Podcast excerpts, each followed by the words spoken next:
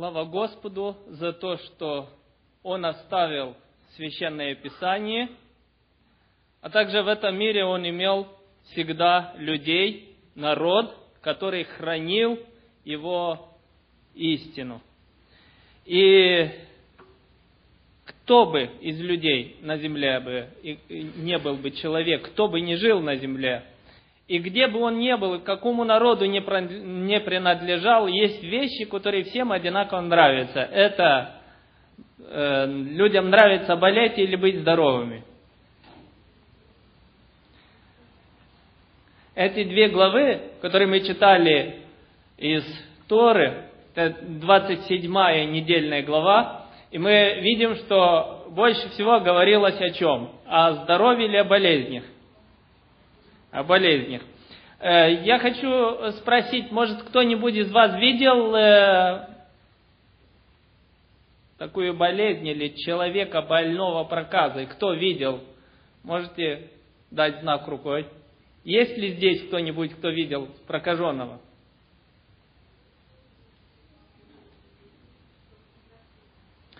На картинках, да? Вот Ну, может быть, знали человека, который был здоровый и заболел. Э, кстати, по статистике говорится, что сегодня есть тысячи на Земле людей, которые болеют проказой, но э, об этом чуть позднее. Вначале я хотел э, сказать свои впечатления об этих главах. Вы знаете, э, когда я начинал читать Библию по плану, мне очень нравилось читать, изучать Священное Писание – но, однако же, когда я доходил до этих глав, то догадайтесь, что случалось. Или я их пропускал и читал дальше истории, а иногда несколько раз было такое, что я остановился и все, и дальше я не могу читать. Какие ложки нужны, какие шесты, еще интереснее. Но вот когда говорится уже о э, том, какого цвета может быть лишай на теле человека еще, но вот почему-то не всегда или казалось неинтересным. И это неудивительно, потому что мы с вами не встречаемся часто с этой проблемой. Да? А вот люди, которые жили и с этой проблемой встречались, они или их родственники, то наверное, им было интересно все это, да? Потому что завтра они могли пойти к священнику и услышать из его уст хорошее известие или быть плохое. В каком случае, когда это известие нехорошее, я думаю, что она нам понятна. Поэтому те вещи, которые нас, нас касаются, они нам интересны. Я думаю, что э, в этих главах мы найдем многое чего, что важно для нас, что интересно. То, что касается нас, здесь есть. Оказывается, здесь намного больше, чем я раньше подозревал об этом. Итак, в этих двух главах говорится о ритуальной нечистоте. Опять такие вещи, которые на первый взгляд нас не касаются, потому что эта ритуальная нечистота в первую очередь касалась людей, которые должны были приходить в храм. И э, нечистого человека не пускали куда? На территорию храма он не имел права приходить в храм, а если кто-то уже и соприкасался, а это было неизбежно, потому что за больной женщиной или за больным человеком надо было ухаживать, кто-то обязательно соприкасался, и это было неизбежным. Э, что мы можем выяснить для себя? Что ритуальная нечистота не была наказанием. Это были правила которые, и постановления, которые просто надо было соблюдать. Если его объявляли нечистым, это ему не наказание за какие-то прегрешения или э, за какие-то нарушения. Ритуальная, э, ритуальная нечистота имела разные стадии. Если смотреть по процессу очищения, то она была разной степени тяжести. Откуда мы знаем? Священное Писание говорит, что при прикосновении к умершему человеку сколько времени он будет нечист? До вечера. А если какие-то гнойные выделения есть на теле, сколько дней он будет нечистым?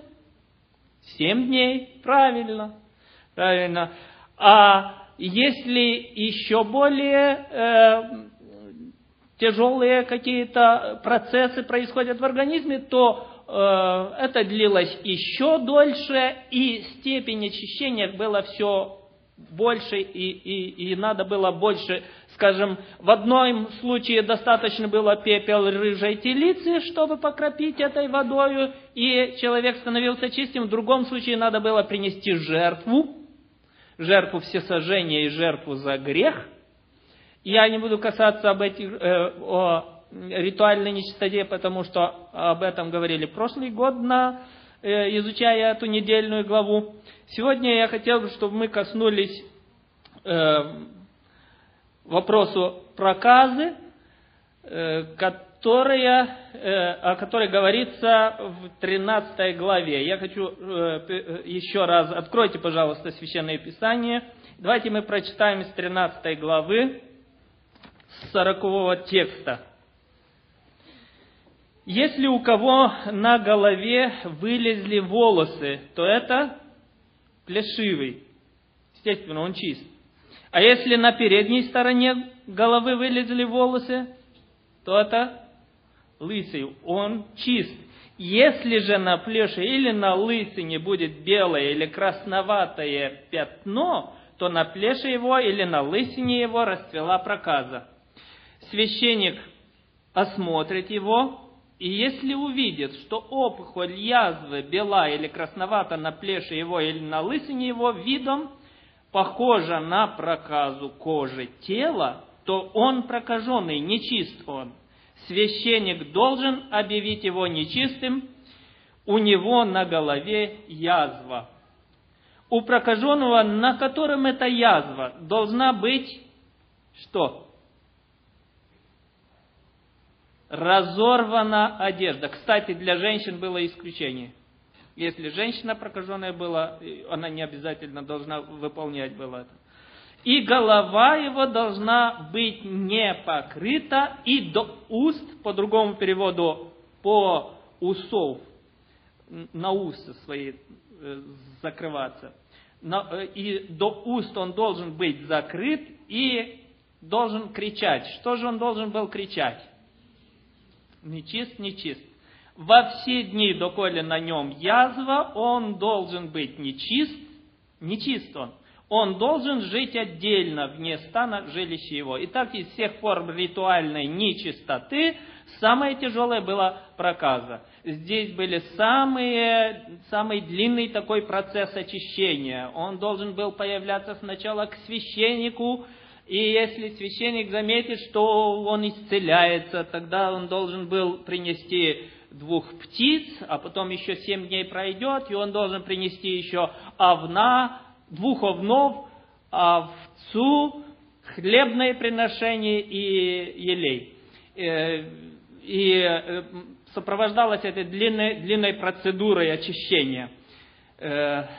Э, и если нечистый от другой ритуальной нечистоты, нечистоты оставался в своей семье, то мы видим, что прокаженный должен был жить где?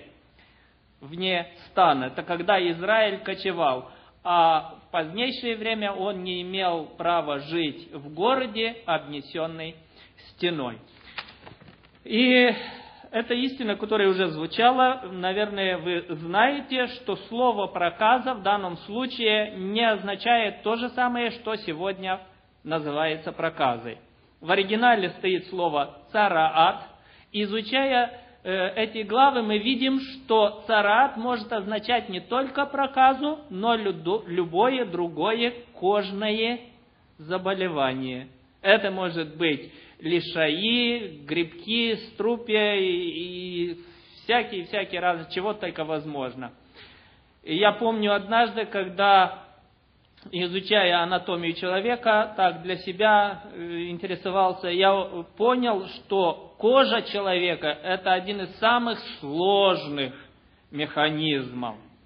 Ведь подумайте, если за кожу попадет инфекция, тогда человек может умереть, да? Кожа – это как бы барьер между внешним и внутренним миром. Постоянно должна работать. Поэтому вот, наверное, это было одно из самых таких э, опасных заболеваний, разных, различных, опасных заразных заболеваний. Итак, но сегодня проказу и называется, еще называется болезнь Хансена по имени норвежского врача, который определил или нашел, или назвал микроорганизм, который вызывает это заболевание. Среди симптомов наблюдается изменение цвета и наросты на коже, а также утеря чувствительности к боли. Если болезнью запустить, то могут быть страшные последствия, конечности, в том числе и нос и рот, начинают разлагаться, и человек умирает в страшных муках. Но откуда мы знаем, что цараат это не только современная проказа? Дело в том, что от проказа не было исцеления. Сегодня врачи, медицина как бы нашла э, некоторые методы, способы лечения. Но в то время это э, невозможно было, чтобы от проказа, невозможно, чтобы само собой человек исцелился. Но мы здесь видим, что человек, пришедший к священнику, может, мог, могло что случиться? Он мог быть, объявлять его чистым. Еще одно, что священник должен был заключить его на семь дней и за 7 дней определить, распространяется или не распространяется дальше вот эта язва, эта проказа. Э, на самом деле, э, то, также современная проказа не так быстро распространяется. За 7 дней невозможно определить, стала ли она больше или меньше. Поэтому, очевидно, царат означает нечто больше, чем современное слово проказа. Э, дословно э, слово, э, переведенное, означает или переводится в, на греческий лепра, что означает чешуя. Положение прокаженного в Израиле было незавидным, нелегким. Это человек, который умирал для общества. Одиночество, изгнание – отвращение к нему и отвержение. Это была его доля, и даже воздух заражался его дыханием. Поэтому он должен был предупреждать людей, чтобы никто не приблизился к нему, чтобы не заразился от него. Не было исключения ни для кого, ни для царей, ни для правителей. Если они заболевали, они должны были покинуть свой царский трон и уйти от людей, вдали от друзей, от родных, прокаженных, прокаженный нес на себе это проклятие этой болезни. Он должен был объявлять о своем несчастье, раздирая одежды, с криком предупреждать о своем, о своем приближении, чтобы люди бегали прочь от него. Законы, которые должен был исполнять прокаженный, чем-то напоминают траур или похорон.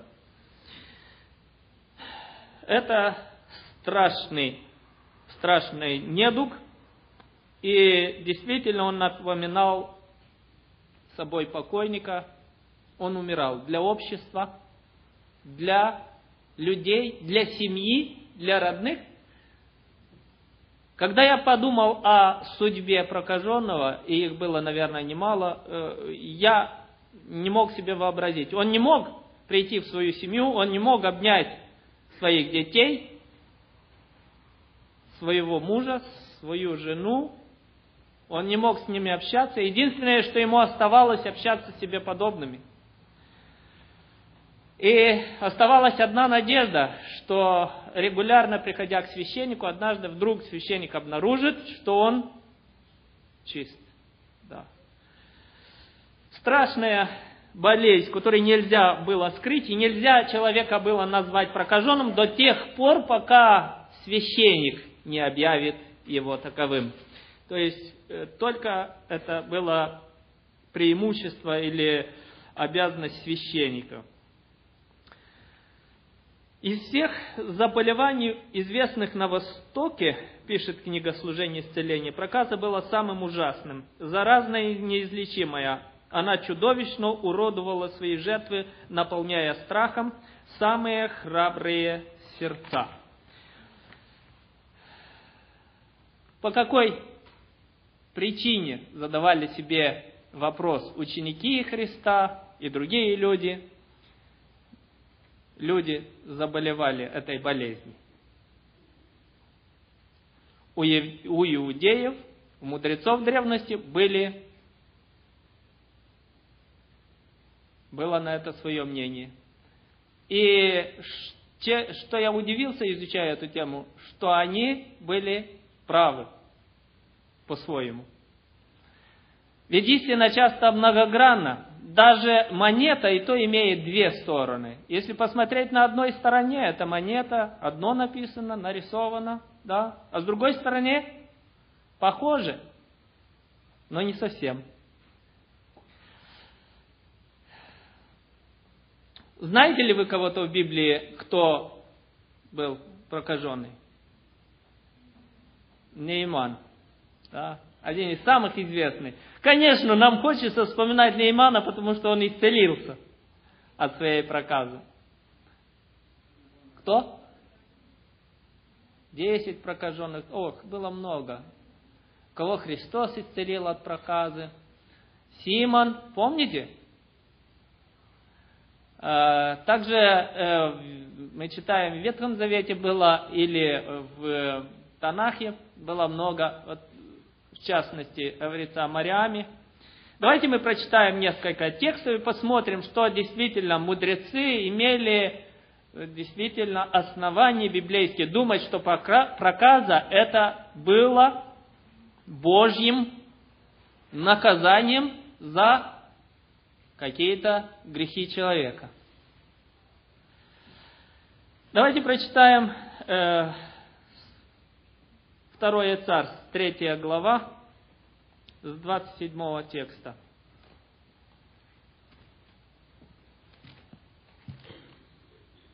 Итак, откроем книгу Второе царство, третья глава, с 27 текста написано. Когда Авенир возвратился в Хеврон, то Иав отвел его внутрь ворот, как будто для того, чтобы поговорить с ним тайно – и там поразил его в живот, и умер Авенир за кровь Асаила, брата Яавова. И услышал после Давида об этом и сказал, «Невинен я, и царство мое вовек пред Господом в крови Авенира, сына Нирова. Пусть падет она на голову Яава и на весь дом отца его. Пусть никогда не останется дом Яава без семеноточивого или прокаженного, или опирающегося на посох, или падающего от меча, или нуждающегося в хлебе. Иав же и брат его Авеса убили Авенира за то, что он умертвил брата Ихасаила в сражении у Гаваона. Итак, Иав был наказан проказой за что? За то, что он убил, скажем так, министра обороны в мирное время. Э, мудрецы также говорили, что самое, э, самое худшее наказание и самое плохое, что человек делает, это сплетник, э, который распространяет сплетни среди людей, и поэтому его нужно отделить от общества, поэтому Бог его наказывает проказывает, чтобы он больше не вредил в обществу. Потому что для друзей, для родных, для общества будет лучше, если он будет подальше от людей. Чтобы от него не страдали люди. Ибо сплетник становится причиной того, что знакомые перестают здороваться друг с другом, мужья с женами разводятся, ни в чем не повинных работников выгоняются с службы. Ясно, что для общества полезнее, если он будет находиться где? подальше от людей.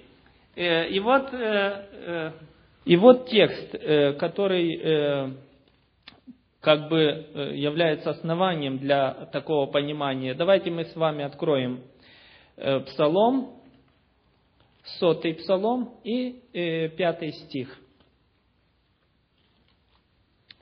И в сотом псалме, пятом тексте написано так. «Тайно клевещущего на ближнего своего, что я сделаю, говорит Давид?» Или Господь через Давида. «Изгоню». Или э, буквально э, в оригинале «отрежу», «отделю его от общества». Тайно клевещущего, гордо очами и надменного сердцем не потерплю. Итак, э, мы видим, что действительно э, были случаи, когда сам Бог наказывал людей за какие-то грехи. Давайте мы прочитаем еще второе Паралипоменон, 26 глава. 26 глава, 2 Паралипоменон, с 15 текста, э, здесь говорится о царе, который также стал прокаженным в результате какого-то поведения. Это царь Озия. И сделал он в Иерусалиме искусно придуманные машины, чтобы они находились на башнях и на углах для метания стрел и больших камней. И понеслось имя его далеко, потому что он дивно оградил себя и сделался силен. Но когда он сделался силен, возгордилось сердце его на погибель его, и он сделался преступником пред Господом Богом своим, ибо вошел в храм Господень, чтобы воскурить фимиам на алтаре кадильном. И пошел за ним Азария, священник, и с ним семьдесят священников Господней, людей сильных, отличных, и воспротивились Озии царю и сказали ему, не тебе, Озия, кадить Господу, это дело священников, сынов Аароновых, посвященных для кождения, выйди из святилища, ибо ты поступил беззаконно, и не будет тебе это в честь у Господа.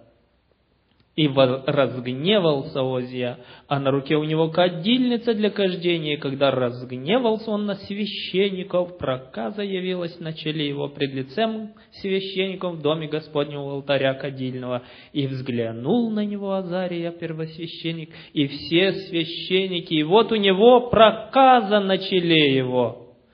И понуждали его выйти оттуда. Да и сам он спешил удалиться, так как поразил его Господь. И был царь Озия прокаженным сколько времени? До дня смерти своей. Жил в отдельном доме, отлучен был от дома Господня, а Иофам, сын его, начальствовал над домом царским и управлял народом земли.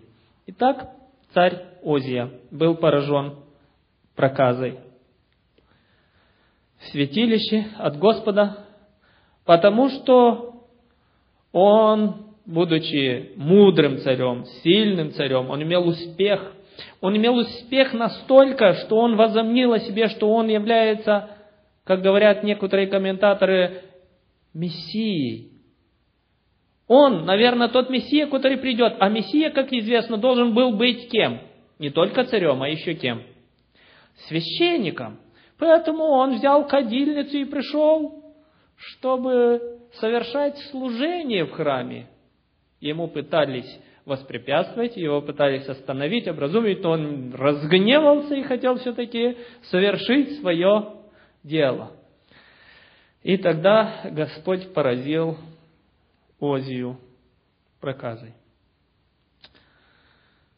Да, э, некоторые комментаторы даже думают, что проказа, о котором говорится э, в э, Священном Писании, это даже не современная никакая болезнь, это просто был какой-то особый, особое Божье наказание для непослушных.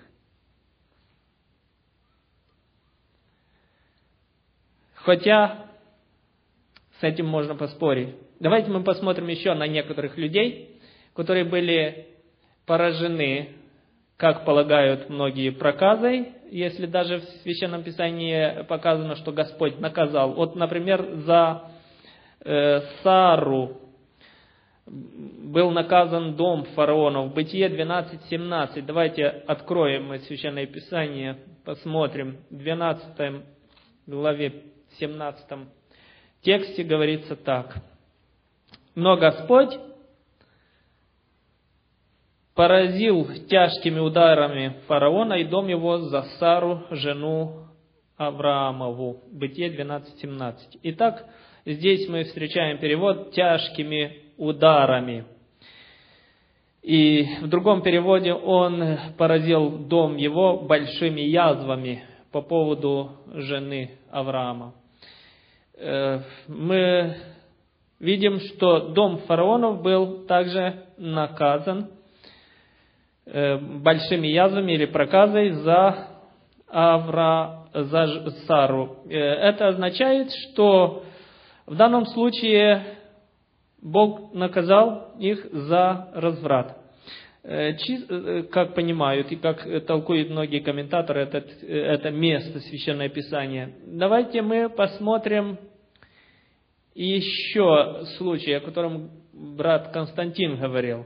Числа, 12 глава, первого текста.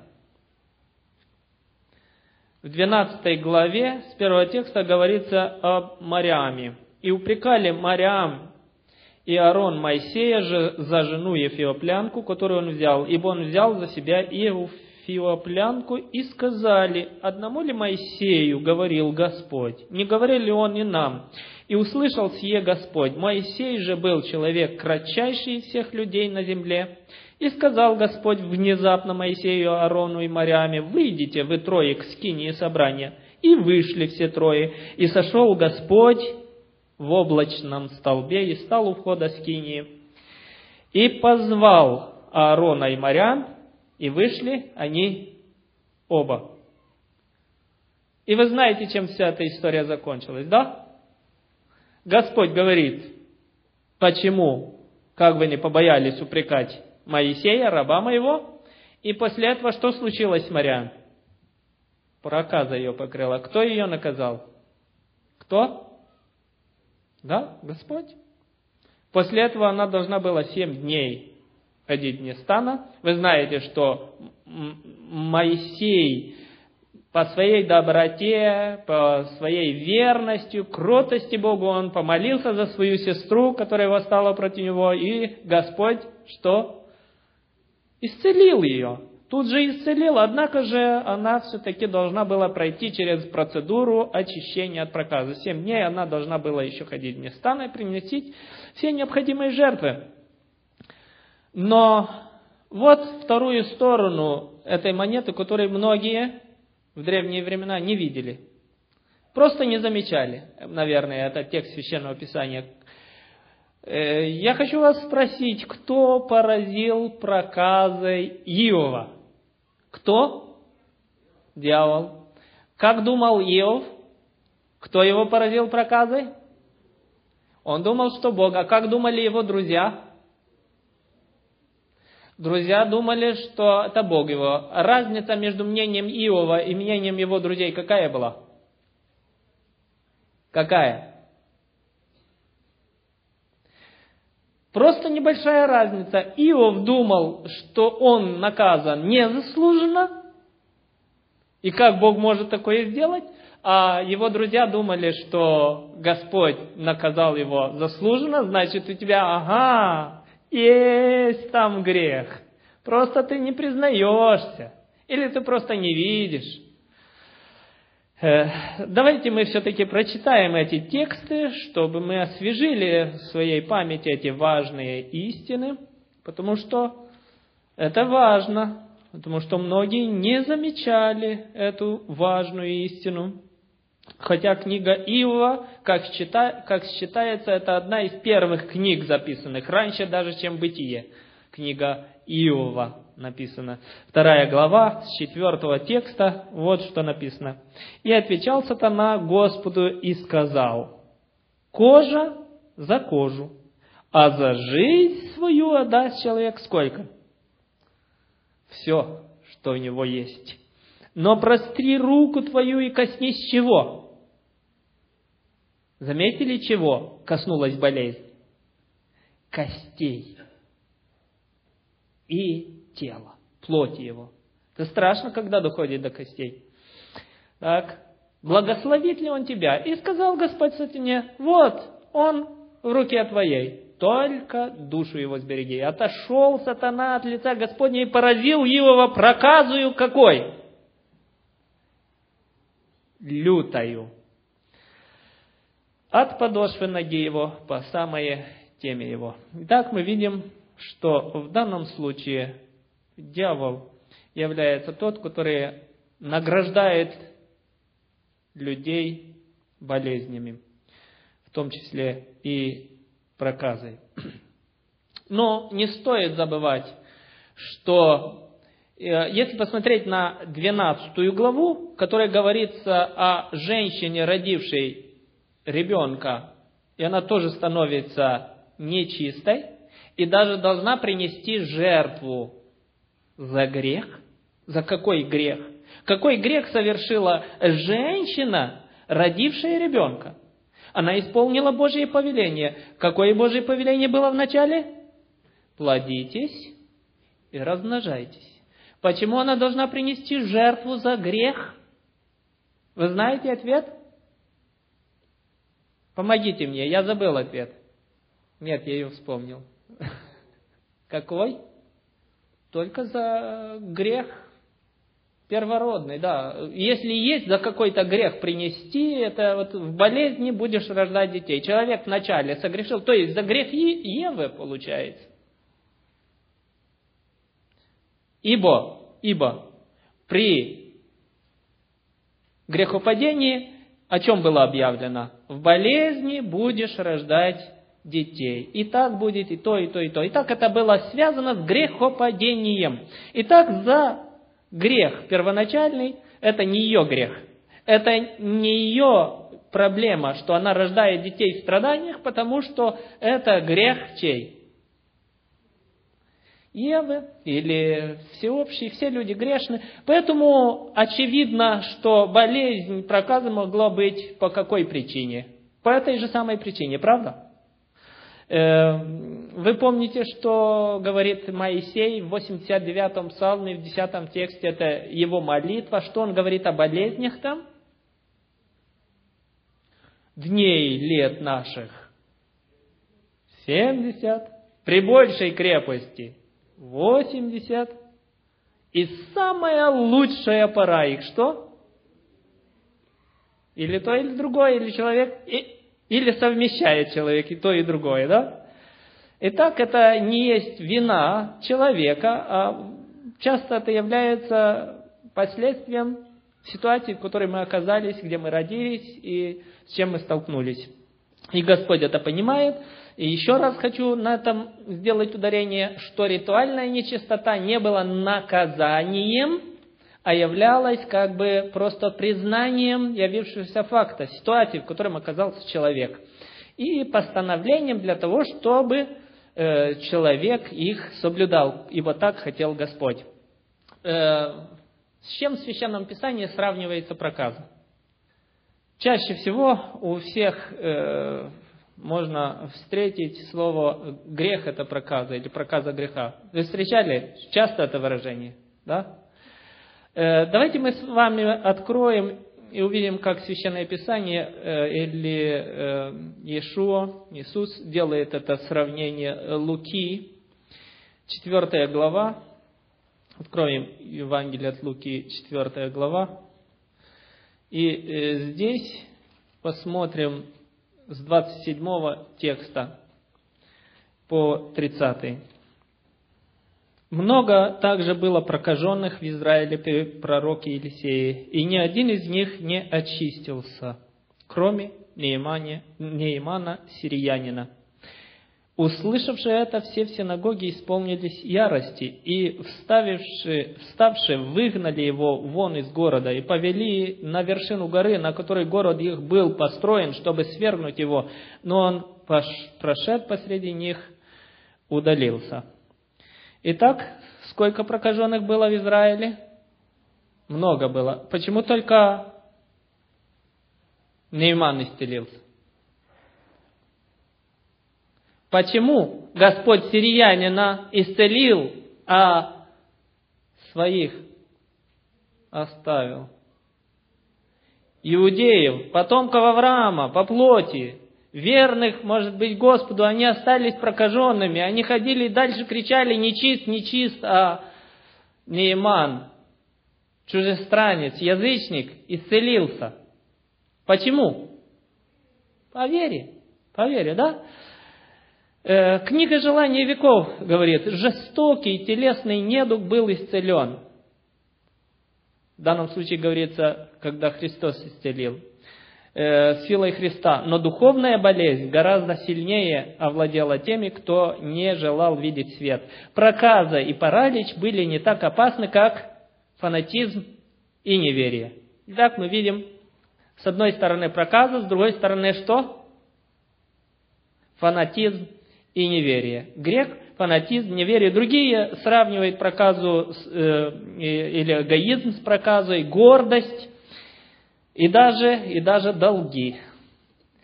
Э, что общего между проказой и вот такими вот, э, такой духовной проказой?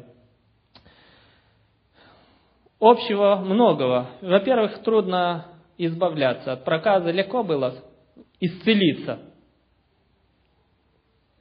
Точно так и от этих э, духовных опасностей, от фанатизма, от неверия, от греха. И как же то является реальной болезнью, так и болезни духа являются не менее реальными и не менее болезненными. Чему Господь хотел научить свой народ, давая им вот эти вот законы? Законы о ритуальной нечистоте, о проказе. Чему? В первую очередь, конечно же, хотя многие не соглашаются с этим и говорят, что э, книга Левит в данном случае, э, пишут они и говорят, не является сводом медицинских законов, но можем быть уверены, что Господь, который знал устройства человеческого тела. Господь, который как любящий отец любит своих всех детей, в том числе и больных, страждущих. Вы любите своих детей, если они заболели, или вы уже отвергаете их? Еще больше внимания уделяем, да? Э, так Господь говорит, если вы, будучи злы, умеете даяния благие давать детям вашим, то тем более Отец Небесный. Посмотрите, насколько ясно, если посмотреть чуть дальше, более ясно, это в 14 главе э, Левитам написано, 8-9 стих. «Очищаемый омоет одежды свои, острижет все волосы свои». Представьте себе, представьте себе вот эту процедуру. А омоет одежды свои, тогда мыла не было, шампуней не было, да? Порошков стиральных не было. Он омоет одежды, острижет все волосы свои, омоется водой и будет чист. Потом войдет в стан и пробудет семь дней вне шатра своего. И в седьмой день снова сначала обреет все волосы свои, голову свою, бороду свои, брови, глаз своих, все волосы свои оброет и обреет, и омоет одежды свои, и омоет тело свое водою, и будет чист. Вы думаете, в древности все омывались так, как мы сегодня? Да я помню детство свое. Не у всех, если кто особенно в селах жил, были э, душевые кабины.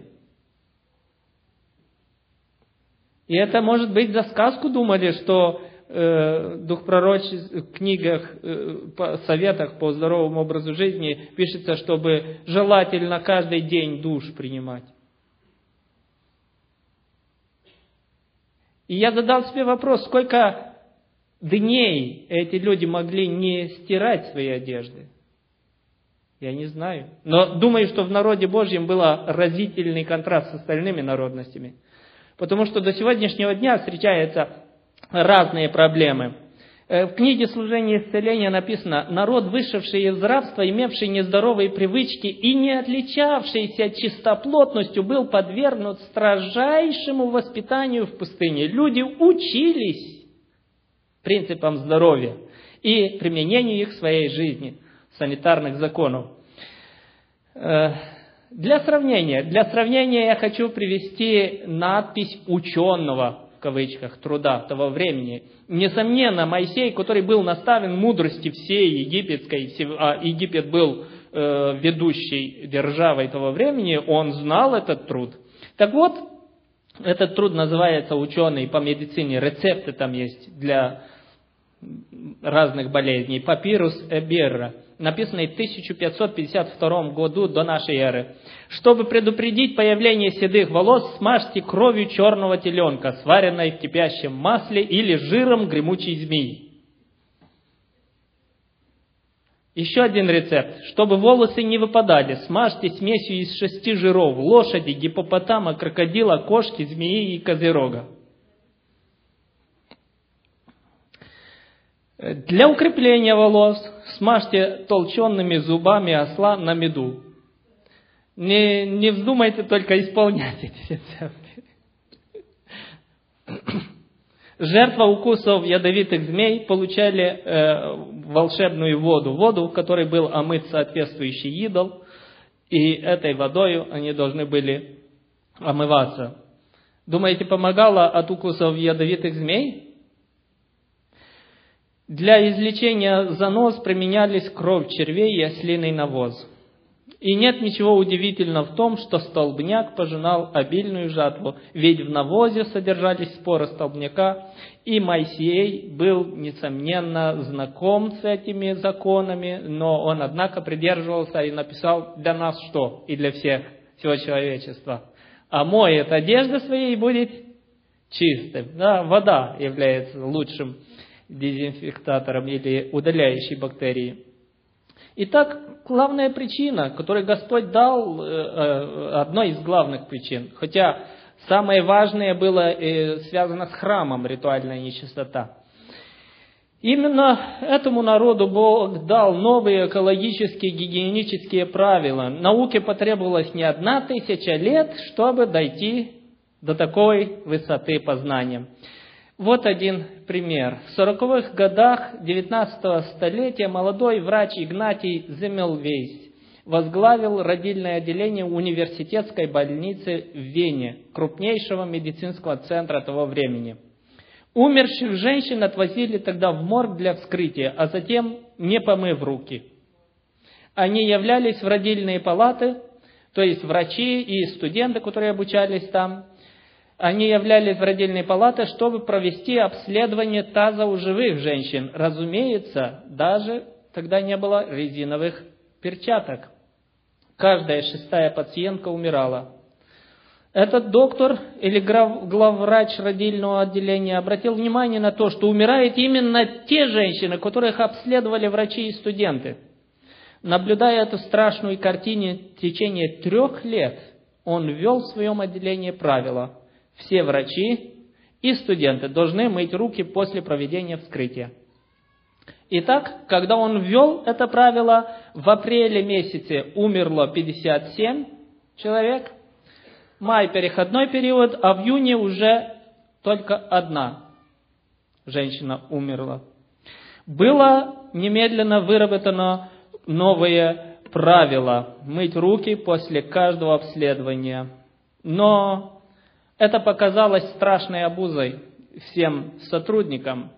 И они стали с предубеждением относиться к этому врачу. И до того даже, что он ушел из этой больницы. Он э, уехал в Будапешт и там возглавил снова, э, вновь добился снижения уровня смертности, однако через некоторое время и там его перестали с ним разговаривать даже. Чувствительная натура доктора была настолько подавлена несправедливостью коллег и предсмертными криками умирающих матерей, что его рассудок не выдержал этого жуткого напряжения.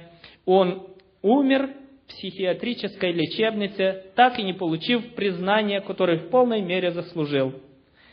И все это, несмотря на то, что Господь дал Моисею подробные указания относительно необходимости омовения рук после прикосновения к чему?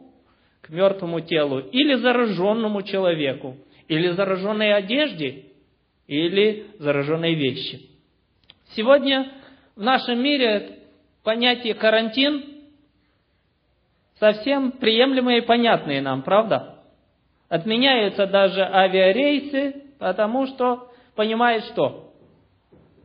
Человек может заразиться этой, или она может распространяться от больного к здоровому человеку.